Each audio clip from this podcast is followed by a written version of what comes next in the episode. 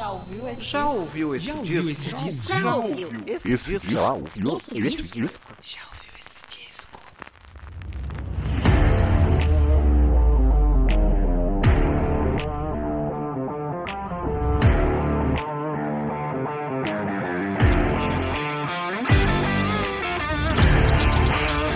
Começando mais um podcast. Já ouviu esse disco?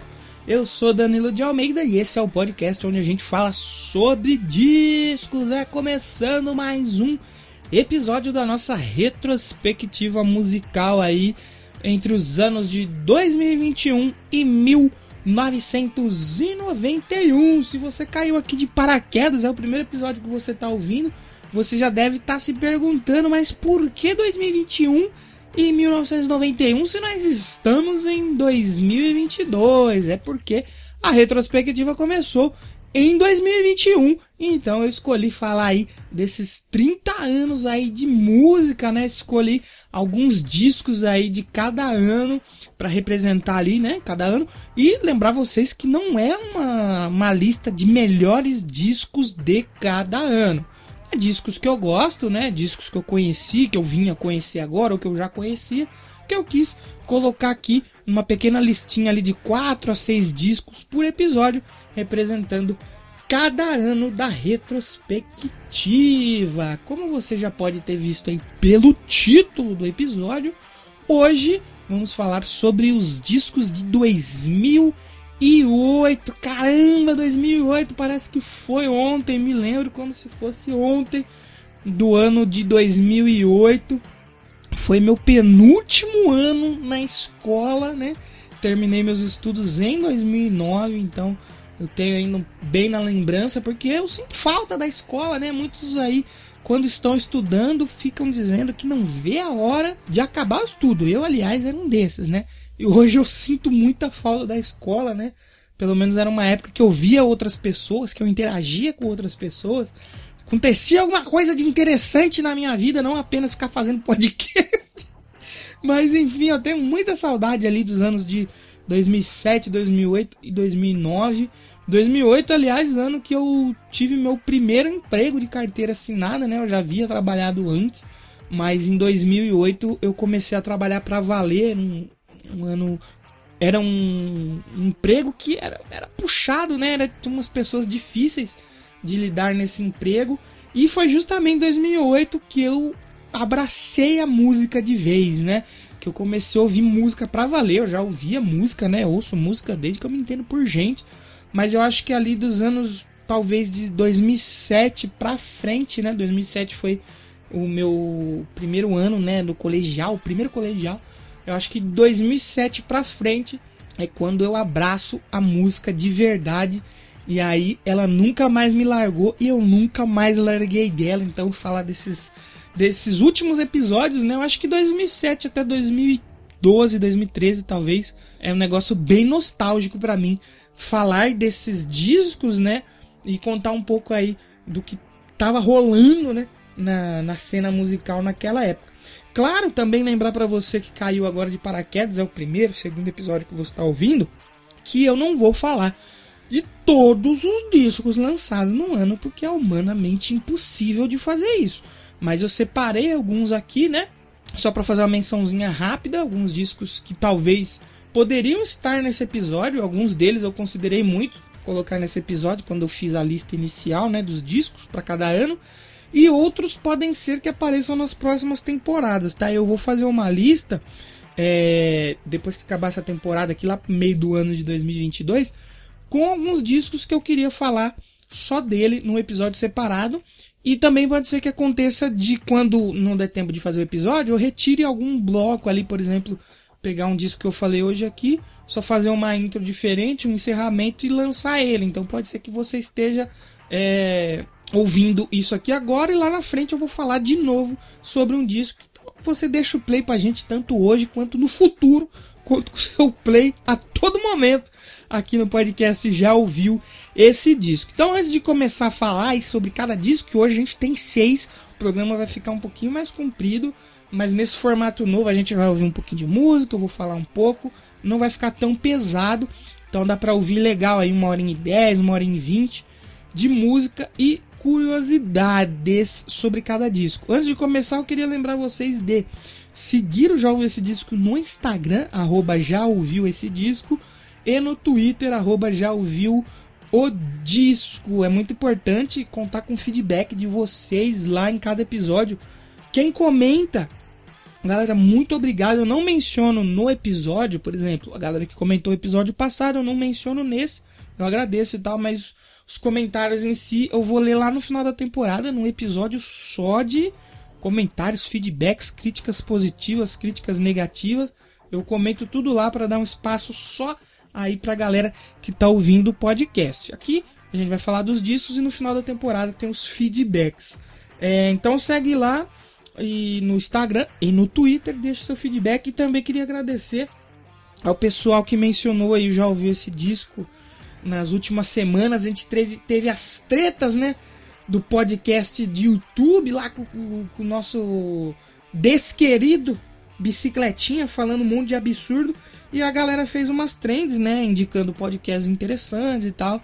Então todo mundo que mencionou já ouviu esse disco é porque realmente ouve, né? Então, muito obrigado de verdade por nesses tempos difíceis, né? Onde o podcast de verdade está sendo engolido por programas de entrevista no YouTube. Vocês que ainda ouvem aqui são poucos, mas eu agradeço muito de verdade para cada um de vocês que ouvem. Eu prefiro muito mais ter uma audiência que não é tão grande, mas que é uma audiência que está toda semana aqui ouvindo os episódios, comentando, mencionando a gente. Então, muito obrigado de verdade. Hoje, então, vamos falar do ano de 2008, o ano onde simplesmente a Amy House levou para casa cinco Grammy Awards pelo disco Back to Black, que tem um episódio aqui na terceira temporada, se eu não me engano. É um disco que eu acho muito lindo, amo de paixão esse disco. E toda vez, só de falar assim da Amy House, alguma coisa ali da carreira do disco dela, já me emociona, porque ela tem uma carreira lindíssima. E em 2008 foi o ano que ela varreu o Grammy. Em 2008 a gente teve duas estrelas aí aparecendo pro mundo, né? A Katy Perry lançou I Kiss a Girl, também já teve episódio aqui com o disco dela nessa retrospectiva, em 2008 foi onde ela explodiu pro mundo, né? E uma tal de Lady Gaga, não sei se vocês conhecem, dizem que ela é muito talentosa. Ela lançou o single Just Dance, fez um puta sucesso e na sequência veio o álbum The Fame, né? E o resto é história já contei aqui na primeira temporada é, que eu vi, eu lembro de assistir a estreia da Lady Gaga na MTV no, no ano de 2008, né? E desde aquela época eu achei muito interessante, eu comecei a ouvir, acompanhar e depois mais pra frente eu me tornei muito fã dela. Eu acho que eu já falei de quase todos os discos dela aqui no Já Ouvi Esse Disco, mas foi em 2008 que ela apareceu pro mundo. Em 2008 também teve o Iron Maiden iniciando a turnê Somewhere Back in Time, né? Que foi uma turnê que eles fizeram é, recheada de clássicos. E eu fui ter a felicidade, né? Felicidade, né? Realizei um sonho de ver o Iron Maiden na segunda parte dessa turnê que aconteceu em 2009. E eu lembro que, esse, que 2008, né? Quando saiu essa turnê, que eles vieram é, com seu próprio avião e tal, foi a época que eu comecei a ouvir, não a ouvir, né? Eu já ouvi o Iron Maiden desde muito novo. Mas foi a época que eu passei a acompanhar fielmente a banda, assim, seguindo página, lendo notícia, tudo que eu podia estar ali antenado no Iron Maiden, eu estava acompanhando. Tivemos episódios dele aqui nessa turnê, que eu acho que eu já falei de dois discos do Iron Maiden, se eu não me engano, The Book of Souls e o The Final Frontier, se eu não me engano, 2011. Mas foi 2008 que, assim, eu virei a chave de apenas ouvir algumas músicas e a discografia para acompanhar. Fielmente eu lembro que eu comprei o disco dessa turnê, saiu um disco, né, uma coletânea da turnê Somewhere Back in Time, é, ali com as musiquinhas, um compilado. Eu comprei esse disco num rodeio, cara. Um rodeio, festa de peão aqui, que aqui no interior de São Paulo tem bastante. E simplesmente eu comprei um disco de metal na feira que tinha no rodeio. Loucura, me marcou muito isso. E falando sobre os discos, em 2008 a gente teve o Brian Adams lançando o disco o 11, né, o Eleven. E na onda de colocar número no título de disco, a gente teve o debut, né, a estreia da Adele com o 19, o 19, né, depois o 19, 21, e depois agora teve o 30. Mulher gosta de matemática. E estreia, a gente teve também uma estreia um tanto quanto inusitada a gente teve a Scarlett Johansson, sim, aquela lá mesmo, do, dos filmes da Marvel, atriz e tal, lançando o disco Anywhere I Lay My Head. Eu vou falar um negócio para vocês. Eu acho muito interessante esse disco. Tem umas músicas que eu já conhecia, mas eu não sabia que ela tinha um disco inteiro, né? Um disco completo. E na verdade ela tem até dois. Talvez mais pra frente eu faça um episódio sobre esse disco que é bem interessante. A Madonna lançou o Hard Candy. Posteriormente teve turnê e tal. Cara, eu quase fui. Eu queria muito ir nesse show da Madonna. Como eu falei, eu comecei a trabalhar, então eu tava com um pouquinho mais de dinheiro.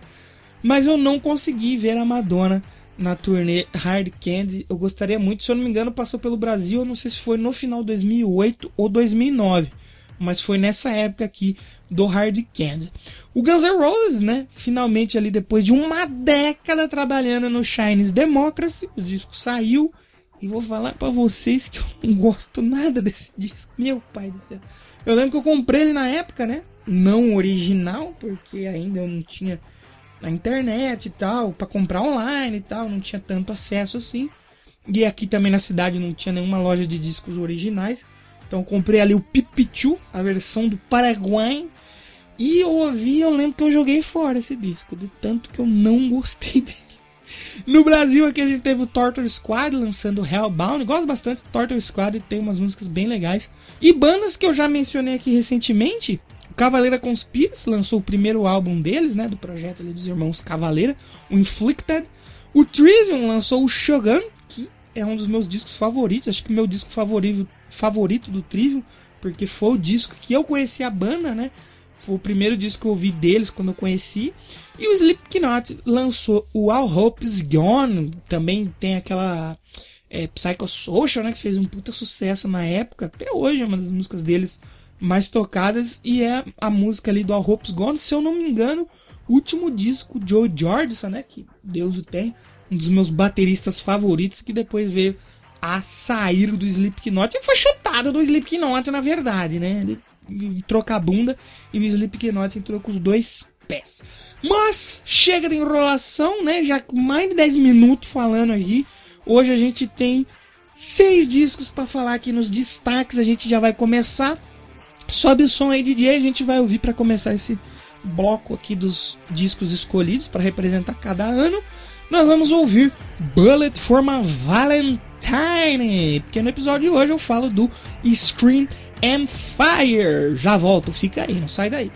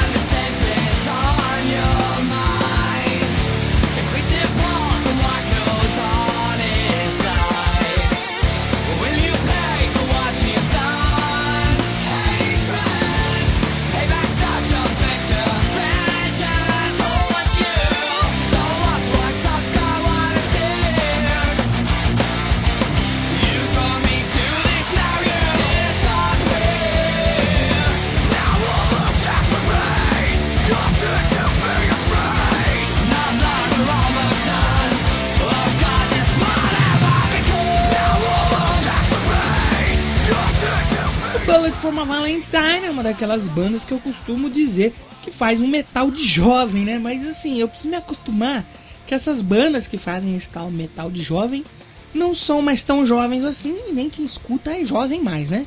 A banda formada em 1998 no país de Gales, ao longo de sua carreira foi ali do metalcore até um pouquinho pé ali no thrash, passando por hard rock e metal tradicional em alguns momentos, como acontece aqui nesse disco. Sendo que no início da banda, ainda sobre o nome de Jeff Cleed John, eles tocavam aí músicas do Nirvana e do Metallica. A banda foi lançar seu primeiro álbum só em 2005, o The Poison, já sob o nome de Bullet for Valentine. Em 2008, eles lançam seu segundo disco, que é o que eu falo aqui hoje, o Scream and Fire.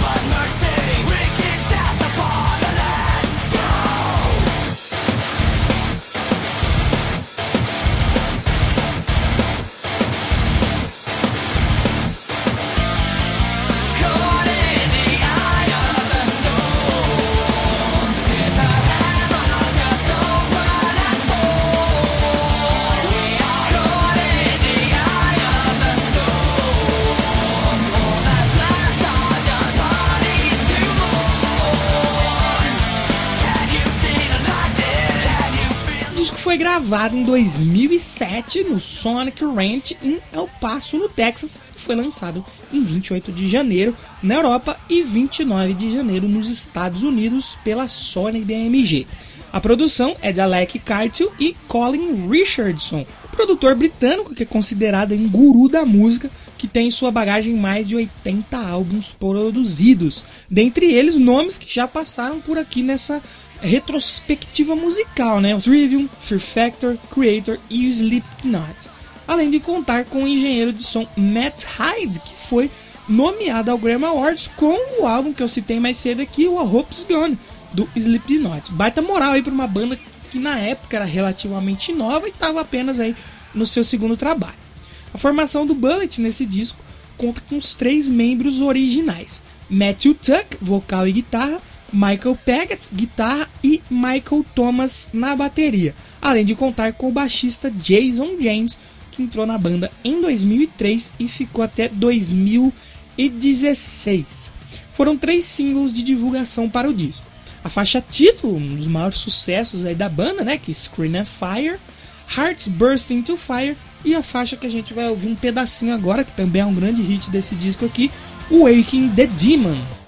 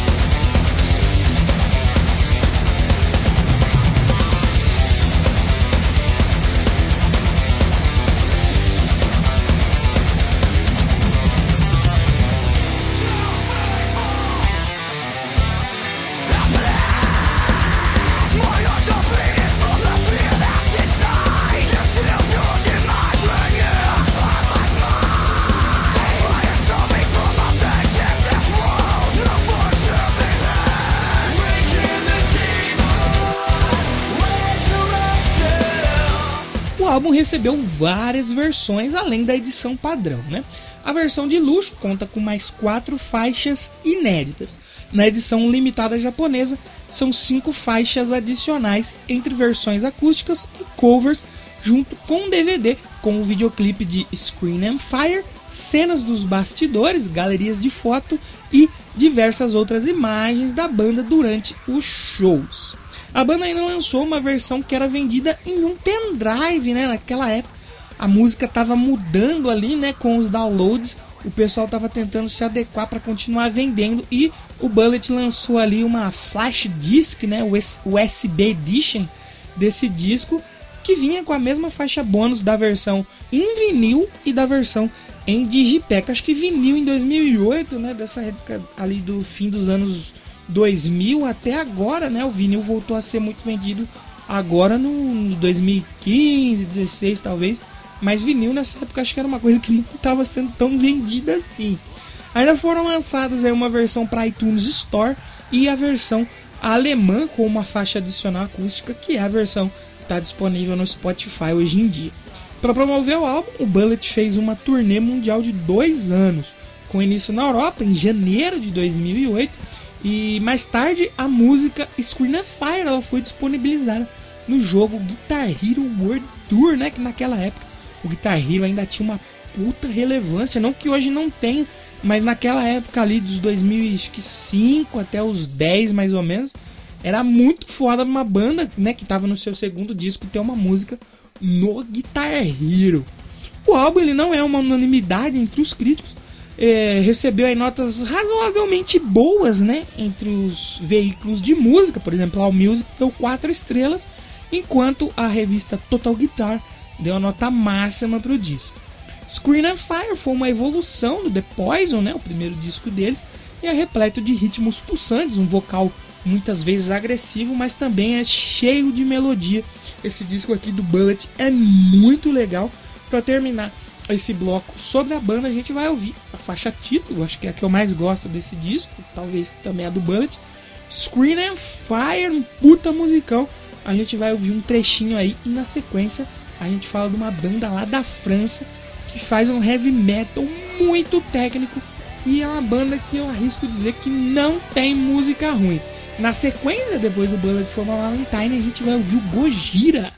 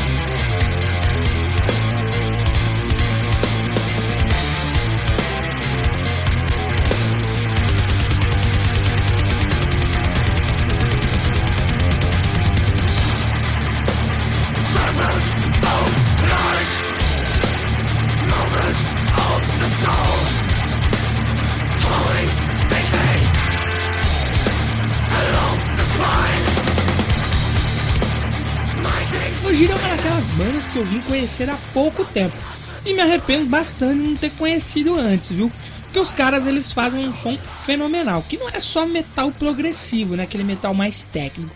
Tem também um pouco de groove e thrash metal ali, que no final tudo isso combinado dá uma mistura fenomenal. Se hoje em dia é fácil ouvir qualquer banda de qualquer parte do mundo, graças à internet, né, que estreitou muito as pontes entre ouvintes e artista, houve uma época em que bandas como Gojira, vindos da França, né, eram praticamente conhecidos ali só em seu país de origem por uma pequena parte do público, não costumava sair para o resto do mundo. Como eu falei, graças à internet, podemos aí conhecer artistas tão incríveis que talvez em outros tempos, né, anos 70, 80, 90, não teriam a mesma projeção que eles têm hoje aí, com a internet entregando tudo para todo mundo num tempo recorde, né? Em 2008, o Gojira já gozava um pouco ali de uma projeção mundo, né? Uma projeção fora da Europa. E graças a esse disco aqui que eu falo hoje, eles botaram de vez o nome no mapa mundial do metal como um dos grandes nomes da música pesada. Hoje eu falo do disco The Way of Our Flash.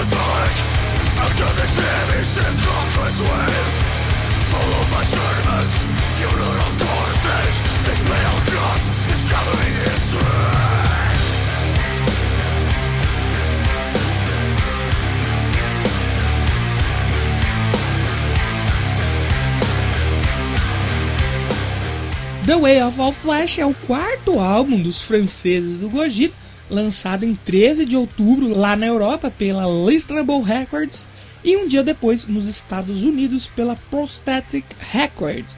Ele vendeu aproximadamente 4.200 cópias na primeira semana né, de vendas lá nos Estados Unidos e garantiu à banda aparição nos charts da Billboard 200 e também o topo da lista da Billboard Hit Albums.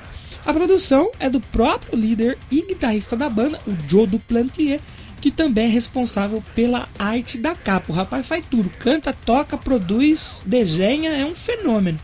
A mixagem e masterização do disco é do Logan Mather, eu falei dele aqui no episódio de 2011, né, quando ele produziu o disco do Cavaleira Conspiracy, o Blunt Force Trauma, que é a banda que o Joe Duplantier fazia parte. O disco foi quase todo feito no home studio da banda e apenas a bateria do Mario Duplantier que foi gravada em Los Angeles. Além do Joe Duplantier no vocal e guitarra, produção e desenho da capa, o Mario Duplantier na bateria, né? O Gojira ele já contava com a mesma formação que até hoje, que é completa aí pelo Christian Andro na outra guitarra e o Jean-Michel Labadier no baixo. Não foi lançado nenhum single oficialmente, né, para esse disco, porém a banda eles liberaram uma faixa antes do lançamento do disco lá na página do MySpace dele. Olha aí, outros tempos mesmo, né? A faixa Vacuity foi divulgada em 6 de outubro e mais tarde, em janeiro de 2009, o Gojira lançou um vídeo para a faixa All the Tears que a gente vai ouvir um pouquinho agora aí e eu já volto.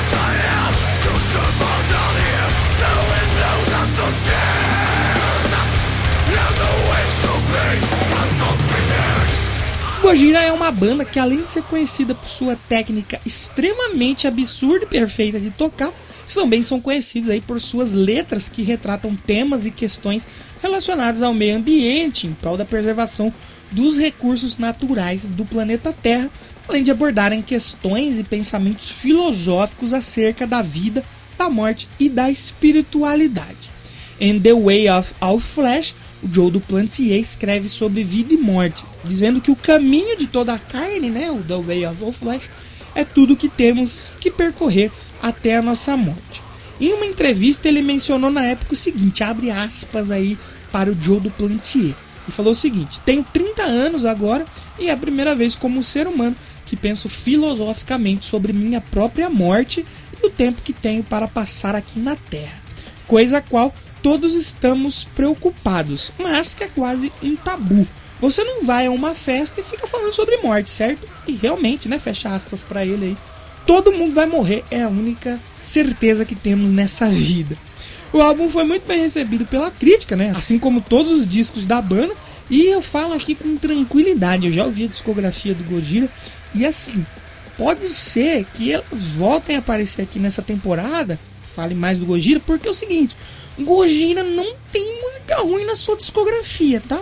Pode ter que pode ser que tenha uma um pouco mais lenta, um pouco mais diferente, mas ruim não tem. Essa banda é sensacional. Se você não conhece o Gojira, vá ouvir porque é foda. Para fechar esse bloco sobre a banda, a gente vai com a faixa título, né? Que aliás, a título de curiosidade, ela tem uma hidden track, né? Uma faixa escondida ali. Quando você for ouvir o disco, Vai terminar The Way of All Flash, é a faixa que fecha o disco de mesmo nome, mas quando ela termina, fica ali, tem um silêncio que depois tem uma instrumental, se eu não me engano. Então são duas faixas em uma, Claro que a gente não vai ouvir ela inteira, que ela tem quase 20 minutos, mas a gente vai ouvir um pouquinho aí de The Way of All Flash e na sequência a gente vai chegar com os dois pés na porta porque tem mitologia nórdica aqui nesse podcast hoje. Tem Tolkien. Sim, fica aí que na sequência tem Amon Amarth.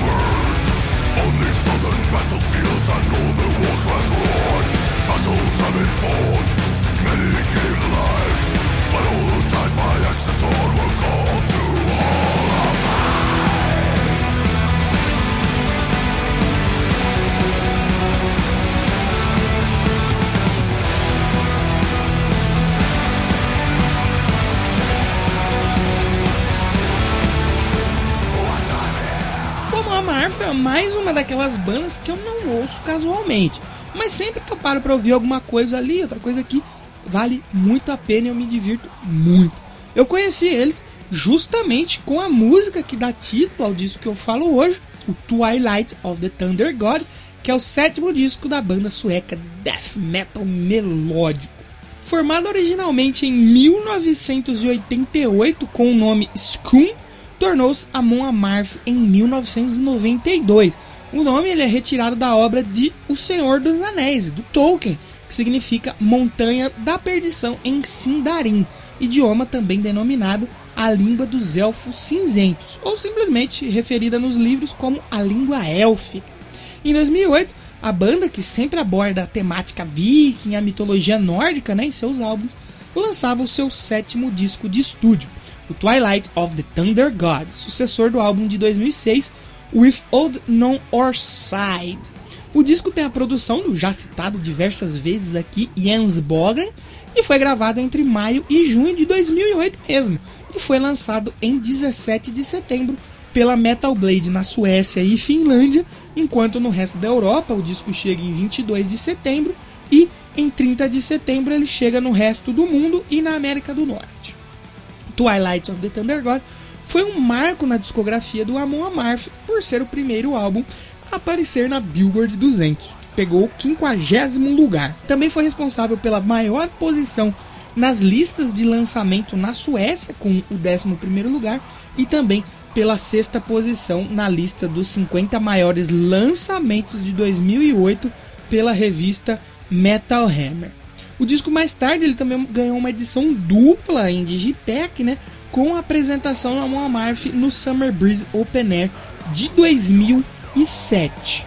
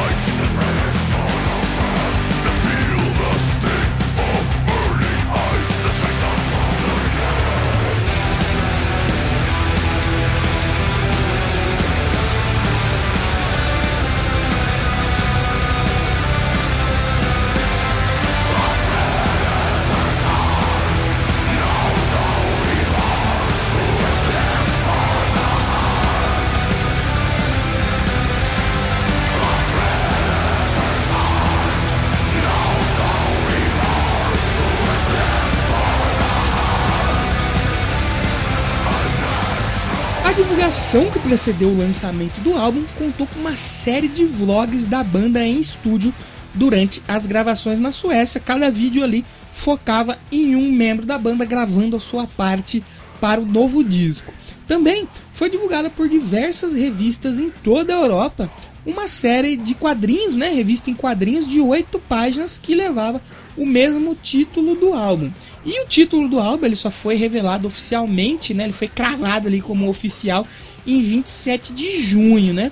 E a bela capa do disco aí que apresenta o Thor em uma batalha direta contra Jormungandr, a serpente marinha de Midgard, só foi revelada um mês depois. Essa capa do, do Amon Amarth ela é lindíssima, né? Acho que as, todas as capas do Amon Amarth desse disco pra frente são muito incríveis. Eu vi algumas antigas, são meio feinhas, mas as capas deles, no geral, são bem legais. O álbum conta com a participação de diversos músicos, né? O compatriota da banda, o Lars Guran Petrov, vocalista do Entombed, na época ele participa da faixa Guardians of Asgard. Os finlandeses do Apocalíptica são participação especial com seus cellos na faixa Live for the Kill, e o guitarrista Hup Latvala, do Children of Bottom, tem um solo na faixa título que a gente vai ouvir para encerrar esse bloco aqui. É, o Amon Amarth tem uma discografia muito legal. Esse aqui é um descasso, é um dos discos mais legais deles, assim, na minha humilde opinião, dos que eu ouvi. Os últimos também são muito bons. E esse disco aqui ele é direto e reto, são 10 faixas, um pouquinho menos ali de 45 minutos, você consegue matar ele rapidinho. Se você não conhece o Twilight of the Thunder God, vá ouvir, que é um descasso. E a gente vai ouvir um trechinho aí da faixa título. E depois a gente vai virar a chavinha, porque agora a gente vai sair desse metal mais agressivo, mais gritado, né? E a gente vai ouvir alguns clássicos do rock aí. Na sequência, depois do Twilight of Thunder God, a gente ouve o Metallica mais uma vez aqui na retrospectiva musical do Já Ouviu Esse Disco.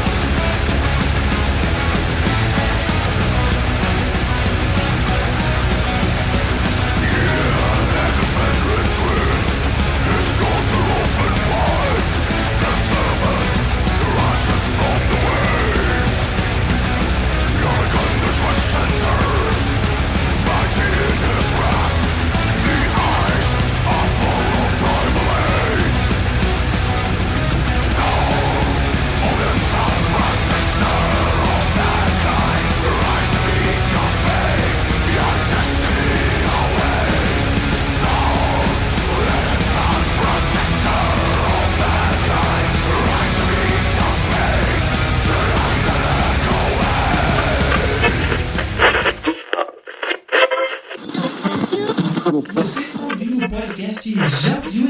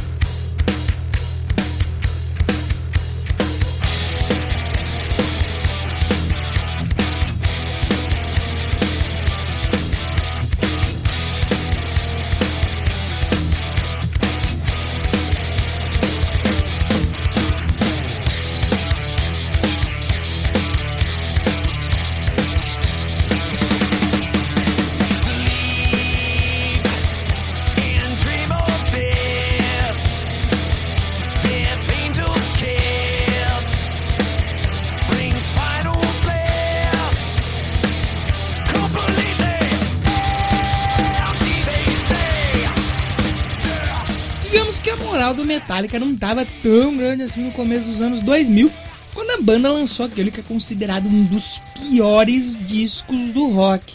o Senenger de 2003. Acho que é um dos piores discos da música em geral. E para muitos fãs, a banda já havia abandonado suas raízes mesmo antes dos anos 90 começar. A banda fazia shows, ainda lotava arenas pelo mundo, mas ainda esperava-se um trabalho novo Metallica recuperar sua moral perdida em 2003 com o Convenhamos, é tão ruim porque ele só refletiu, né, a turbulência pela qual a banda passava nos bastidores naquela época. Turbulências essas que são mostradas ao mundo no DVD Some Kind of Monster, e quando você assiste você entende melhor que é um disco ali feito sob condições muito ruins e que tinha pouquíssima chance de dar certo. Então, desde 2004 a banda já sinalizava que estava trabalhando em um material novo, mas nada muito além disso. Em 2006, a banda finalmente revela que estava em processo de refinar tudo o que tinha feito até então e também compor novas músicas focadas em fazer um novo disco. Além de apontar que o ambiente era muito mais saudável e favorável do que quando fizeram o Senenger. Isso já era uma ótima notícia. A confirmação que a banda finalmente estaria gravando um novo disco só vem em 2007, quando eles começaram a sinalizar que já havia uma lista prévia de músicas para o sucessor do Senenger. Inicialmente eram 25 músicas, que se tornaram 14 e no final 11. E a tracklist final do Death Magnet teve aí 10 faixas. Quatro faixas que foram excluídas, né? É, mais tarde saíram em um EP intitulado Beyond Magnetic.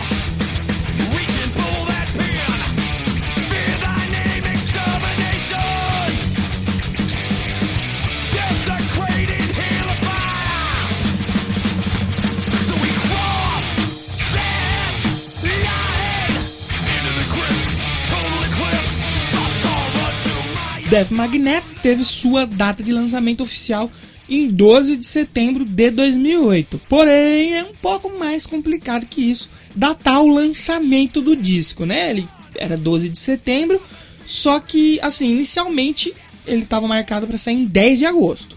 Porém, ele foi adiado para 12 de setembro. O problema é que em 2 de setembro, uma loja francesa já estava vendendo o disco. E aí logo né, ele pintou de graça na internet para você fazer o seu download ali, que naquela época tava muito em alta você fazer download e ficou assim por alguns anos, né? A galera não, não, tinha serviço de streaming, até já tinha iTunes Store, mas a galera não usava tanto quanto é usado hoje. Então a Vertigo Records, né, que distribui os discos do Metallica lá na Europa, adiantou o lançamento para 10 de setembro, apesar da data oficial ser 12, em 10 ah, já tinha sido lançado oficialmente na Europa. O Death Magnet tem pela primeira vez a produção do renomado Rick Rubin, assim como também é o primeiro disco que conta com a participação integral do baixista Robert Trujillo nas composições ali do álbum. O Death Magnet é considerado o retorno da banda às origens que pela primeira vez em 20 anos não eram ouvidas desde o álbum And Justice for All de 1980. 88, tendo mais pitadas e influências de thrash metal do que se comparado aos álbuns anteriores, assim como também apresenta músicas mais longas, como era feito nos discos clássicos da banda, sendo que a música mais curta tem 5 minutos. Todas as outras aí estão acima da casa dos 6 minutos e pouco, né? Foram seis singles para divulgar o disco. O primeiro, uh, The Day That Never Comes, que é a minha favorita do disco. Eu lembro de ouvir muito ela na MTV. Na época passava o clipe também, tocava, ouvia bastante essa música, gosto muito dela. Depois também saiu como single My Apocalypse, Cyanide, The Judas Kiss, All Nightmare Long e por último Broken Beat e Scars, que a gente ouve um pouquinho agora no Sobe Som.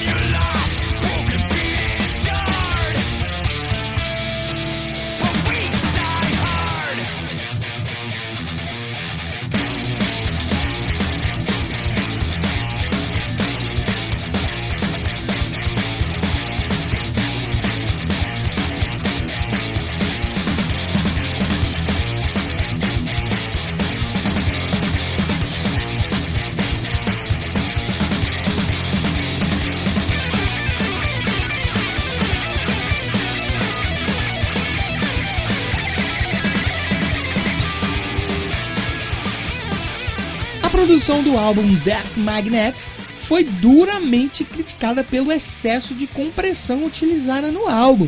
O álbum é tido como uma das maiores vítimas da chamada Loudness War, uma prática das gravadoras que tenta deixar o áudio no volume mais alto possível, assim sacrificando a qualidade do produto final. Os fãs até chegaram a organizar uma petição pedindo uma remixagem do disco, né? O documento ele bateu 21 mil assinaturas em 26 de novembro de 2009. Mesmo não sendo tão querido pela crítica, o Death Magnetic estreou em primeiro lugar na Billboard 200 nos Estados Unidos, se tornando o quinto lançamento consecutivo da banda a conseguir tal feito e tornou Metallica a primeira banda a conseguir isso. Foram quase 500 mil cópias vendidas só na semana de estreia. Foi a maior semana de estreia da banda desde o álbum Load de 1996. Em 2010 já eram contabilizadas mais ou menos 7 milhões de cópias vendidas do Death Magnetic, álbum do Metallica que recuperou um pouco da moral perdida pela banda lá no Senenger. Que eu vou mentir, não, tem umas músicas do Senenger que eu gosto até mais do que desse disco aqui.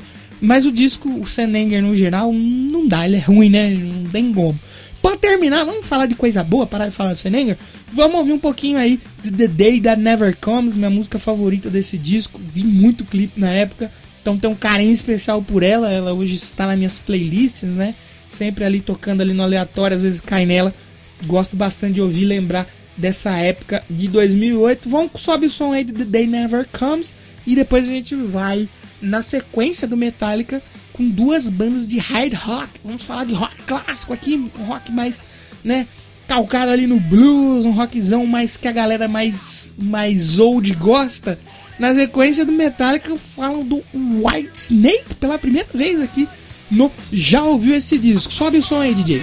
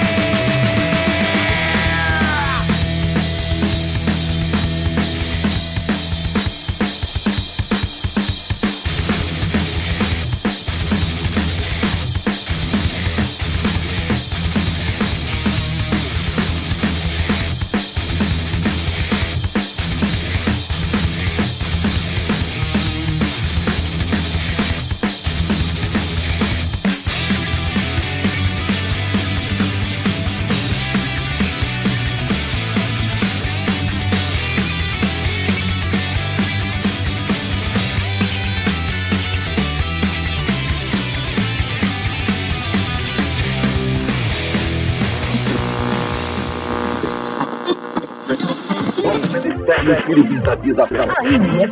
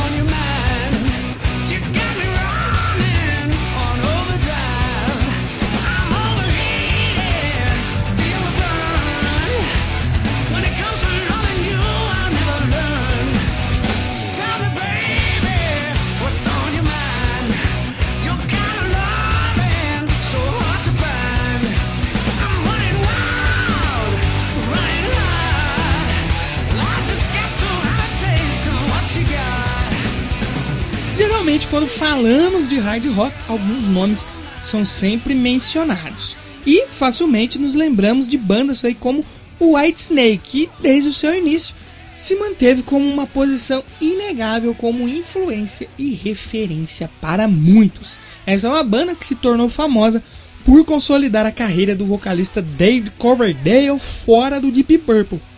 E também foi através dela que ele fez sua fama e reputação crescer ainda mais. Gozando de uma carreira invejável por muitos, tendo trabalhos aí considerados épicos ou verdadeiros clássicos pelos fãs do gênero, Whitesnake dificilmente decepciona os seus fãs.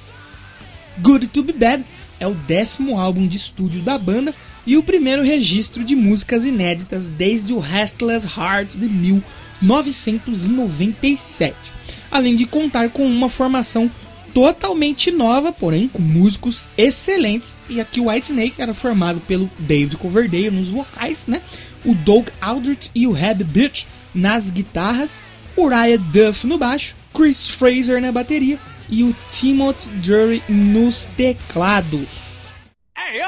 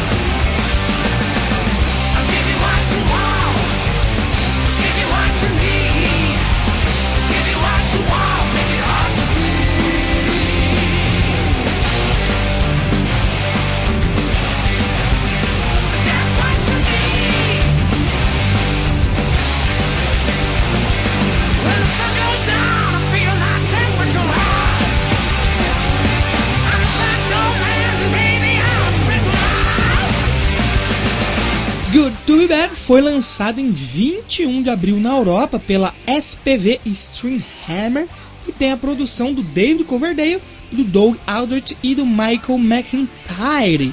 Foram quatro singles de divulgação do disco: Lay Down Your Love, All for Love, Summer Rain e Can You Hear the Wind Blow. O disco ainda recebeu outras versões com faixas bônus, né? Entre, entre essas faixas bônus, versões acústicas, covers e músicas ao vivo que foram lançados lá para o Japão, Europa, Canadá e Estados Unidos.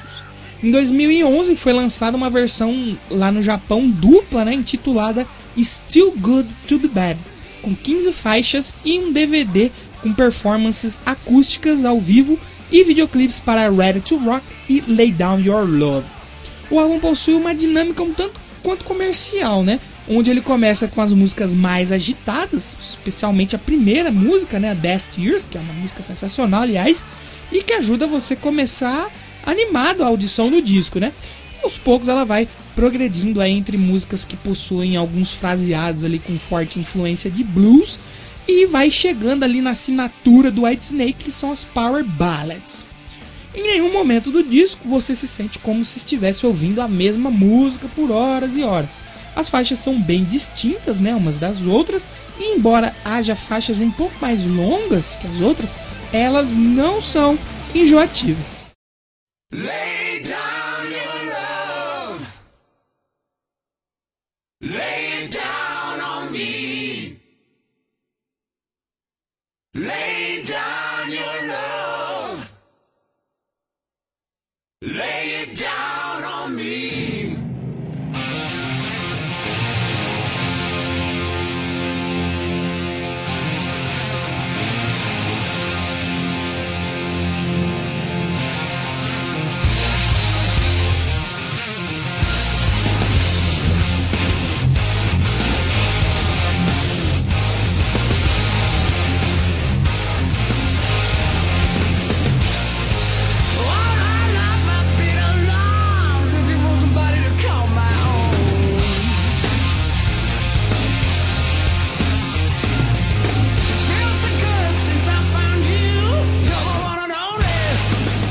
divulgar o álbum, a banda saiu em turnê que começou em 2008 na Nova Zelândia e terminou em 2009 com uma apresentação no famosíssimo festival, o Download Festival, né? Que contou aí com a participação do guitarrista Adrian Vandenberg, que integrou a banda em partes dos anos 80 e 90. Se eu não me engano, além do Download, ele fez outras duas apresentações com Whitesnake nessa época aí. O Good to Be Bad ele alcançou o número 62 na Billboard 200 o número 8 na Top Independent Albums, o número 23 na parada de álbuns do Canadá e o número 7 na parada de álbuns do Reino Unido. Allmusic deu 4 estrelas para o disco e em novembro de 2008, lá finalzinho do ano, né, o Good to Be Bad ganhou o prêmio Classic Rock Award de álbum do ano. Eu vou confessar que eu não sou grande fã do Whitesnake, não é uma banda que eu ouço muito assim, mas eu já ouvi algumas coisas deles, né, fora aqueles clássicos que todo mundo conhece, que eu acho bem interessante. Esse disco eu não conhecia.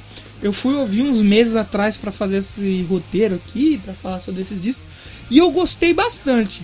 E a música que mais me chamou a atenção foi justamente a primeira, né, a faixa que abre o disco, a Best Years, e a gente vai ouvir um pouquinho dela agora. E na sequência a gente vem aqui com a última banda, né, o último disco do episódio de hoje, também muito mais hard rock clássico aí para quem gosta. Na sequência temos mais uma vez aparecendo aqui ACDC.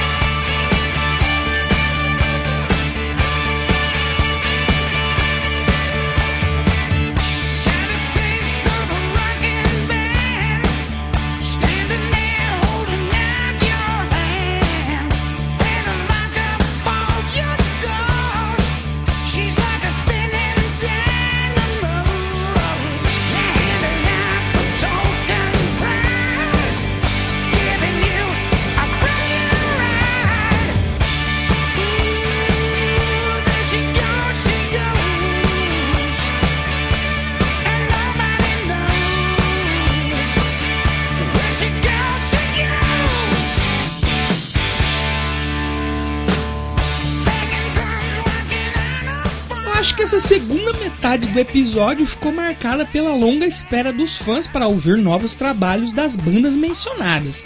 Assim como o Metallica e o Whitesnake, o ACDC vinha de um longo tempo sem lançar nada inédito, já que o último álbum de estúdio da banda era o Stiff Upper Lip de 2000. E nesse tempo todo, sem lançar nada, a banda fez algumas mini turnês, eles trocaram de gravadora e os membros até se dedicaram mais a seus projetos pessoais. Teve até acidente com o baixista Cliff Williams, que deixou ele impossibilitado de tocar por quase dois anos. Ele teve um acidente que é, afetou muito a mão dele e ele ficou um tempão sem poder tocar. Porém, a banda sempre mencionava que um novo disco estava sendo concebido, né? Sempre vi uma notinha ali, uma notinha aqui. E muita gente chegou até a cogitar que o SDC estava na sua reta final ali, poderia acabar a qualquer momento. Mas depois de muita incerteza, em 3 de março de 2008, as gravações do novo álbum começaram no The Warehouse Studio em Vancouver, British Columbia. Foi o mesmo estúdio onde eles produziram o Stiff Upper. As gravações duraram aí oito semanas. O engenheiro de som Mike Fraser, responsável pela mixagem de todos os álbuns do ACDC desde o The Hazer's Edge, disse que as gravações foram em grupos de três canções para manter as coisas interessantes, né? Para manter o pessoal ativo ali, já que todo mundo já tava tiozaço nessa época. e também para evitar que essas sessões ficassem muito longas, né? Já que, como eu falei, todos já estavam ali com certa idade. Segundo o Fraser, a banda não ensaiou nenhuma música antes de entrar no estúdio, mas eles são esse de si, né? Entra ali no estúdio, duas passagens de som já tá certinho para tocar. Então, finalmente, em 15 de agosto de 2008, para a felicidade dos fãs, a revista Rolling Stone anunciou que o novo álbum do ACDC teria 15 faixas, né? Sendo assim o maior número de canções em um disco da banda, e o álbum se chamaria Black Ice.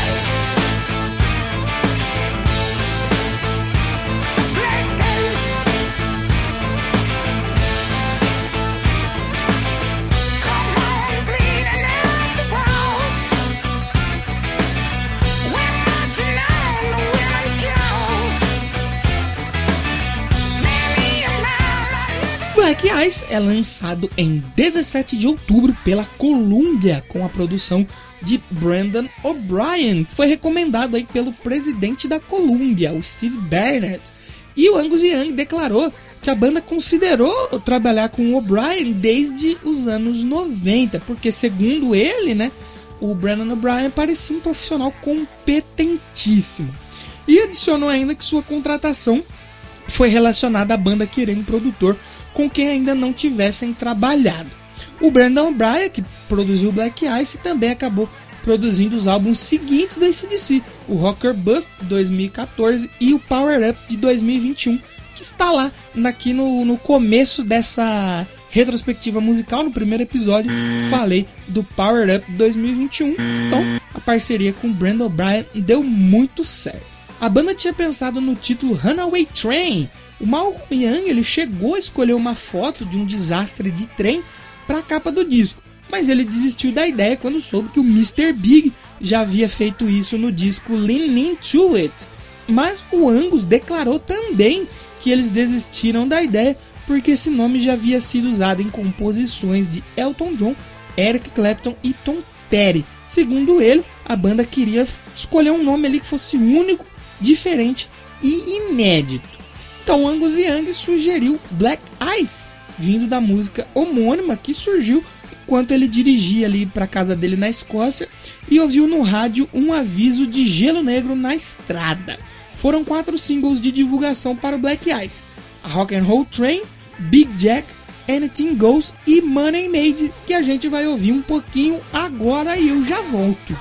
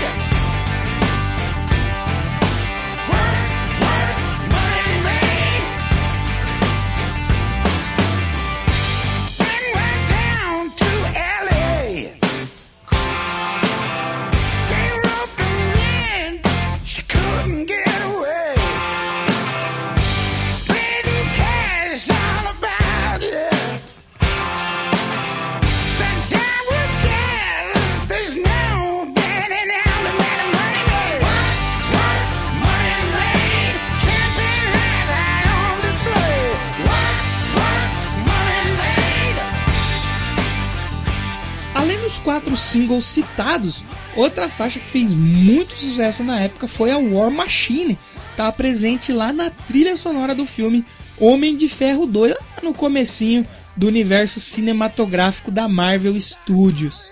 Black Ice ele vendeu mais de 1 milhão 760 mil cópias em sua primeira semana. O álbum foi número 1 em 29 países diferentes, incluindo aí Austrália, Reino Unido e Estados Unidos. Ele também ganhou disco de ouro em quatro países, entre eles o Brasil, onde a banda passou com sua turnê mundial para divulgar o disco e nunca mais voltou, né? Esse DC tá devendo uma passagem aqui no Brasil. Na sua primeira semana, ele vendeu 784 mil cópias só nos Estados Unidos. Com Black Eyes, o ACDC já recebeu aí três certificados de platina na Austrália e vendeu mais de 110 mil cópias lá no Reino Unido. Números esses que tornaram o Black Eyes uma das maiores estreias da história do rock. E o que torna mais notável esse, esses números, né, e mais louvável esse feito da banda, é que tudo isso aconteceu numa época onde o download já estava muito em alta, né, e muita banda estava perdendo ali venda, né, tava despencando os números de venda devido aos downloads na internet. E como eu falei antes, os serviços de streaming de música não eram tão populares como hoje, onde até os plays dados nesse streaming contam como venda, né? Atualmente, Black Ice já vendeu mais de 4 milhões de cópias só na Austrália e mais de 2 milhões de cópias nos Estados Unidos. E foi o quarto álbum mais vendido do mundo lá no ano de 2008, né? É, com 4,8 milhões de cópias vendidas só em 2008. Então vendeu muito esse disco, vendeu muito mesmo. Mais tarde, a turnê de divulgação que eu mencionei aqui, né, que passou pelo Brasil, ela virou um DVD gravado durante três noites em um estádio do River Plate na Argentina. E na minha humilde opinião, é um dos registros em vídeo mais insanos do rock and roll. Você não sabe o que eu tô falando? Vá assistir, é muito bom esse, esse show do ACDC. E eu vou falar, eu não sou tão fã da banda assim não. Eu tô elogiando aqui pra caramba, mas não sou tão fã do ACDC. Só que eu também não sou hipócrita de deixar de reconhecer que a combinação ACDC mais público sul-americano é foda. Se você tá duvidando, vá assistir o show que é simplesmente sensacional. E eu lembro dessa época, né? Eu falei lá no começo do programa que 2008 foi o ano que eu comecei a trabalhar de carteira assinada e tal. E o meu patrão, ele era fã de rock. E ele queria ir nesse show. E ele falou: Não, vê quanto custa o ingresso, e você consegue comprar e pode comprar. Eu quero ir e compra um pra você também. Eu ia ir no show do ACDC com tudo pago. Eu, eu fiquei simplesmente maluco. Eu falei, puta, olha só que, que, que perfeito. Vou no show, tudo pago. Não deu tempo nem de, nem de pensar em comprar, porque os ingressos esgotaram muito rápido. Eu não lembro se foi uma ou duas datas em São Paulo, mas eu lembro que foi no Morumbi. E foi o único show que teve, foi só em São Paulo. E então esgotou muito rápido. Eu tenho amigos que foram no, no show dessa turnê. Eu, infelizmente, não consegui, quase fui, né? Mas é, espero na próxima passagem deles é, poder ir, porque, como eu falei, eu não sou tão fã, mas como eu gosto muito de shows, é, você poder ver um show desse DC, eu acho que tem uma importância muito grande você sendo fã de música. Assim como quando eu vi o Black Sabbath, não sou mega fã do Black Sabbath, mas é um, um Black Sabbath, né? Assim como esse pô. E Rolling Stone também é outra que eu gostaria muito de ver pela importância histórica dessa banda, dessas bandas, né, pro estilo que a gente gosta. Então, para terminar esse episódio, espero que não tenha ficado muito longo, né? Foram seis discos, eu tentei ser mais sucinto do que o normal quando eu falo de quatro ou cinco discos. Hoje, para terminar, a gente vai ouvir Rock and Roll Train, que eu acho uma música muito legal. Na época eu ouvi muito ela. Rock and Roll Train é muito legal, pra cima, né? Uma música que você ouve, você quer bater cabeça, você quer sair quebrando tudo. É muito legal Rock and Roll Train. Vou terminar o episódio de hoje, do ano de 2008, ouvindo ela. E semana que vem estou de volta para falar dos discos de 2007. Os discos de 2007 vão ser, como eu falei no começo desse episódio, que música de jovem, né? Aquela música alternativa, aquele rock mais moleque que os jovens gostam, principalmente os jovens do ano de 2007 gostavam muito de muitos discos ali de que eu vou falar no, no próximo episódio. E eu vou falar também que na época eu ouvia bastante, né? Tinha gente que ouvia e tinha vergonha de falar, mas eu não tenho vergonha não, eu gostava. Então, voltem aqui semana que vem para os discos de 2007 me despeço de vocês ao som de Rock and Roll Trem. Não deixem de seguir o Já Ouvi Esse Disco no Twitter, arroba Já Ouviu O Disco, e no Instagram, arroba Já Ouviu Esse Disco. E também deixe seus feedbacks aí, que são muito importantes para a gente construir o último episódio da temporada, que é só sobre os comentários e feedbacks. Então, vamos de Rock and Roll Train. Semana que vem estou de volta. Se você ouviu até aqui, muito obrigado de verdade e tchau!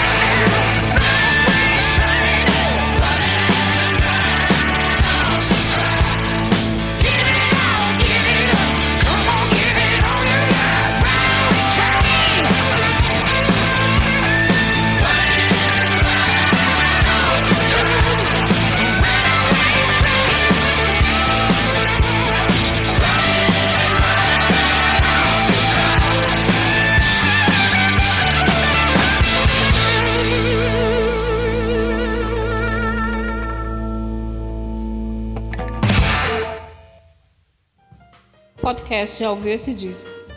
Roteiro e edição por Danilo de Almeida.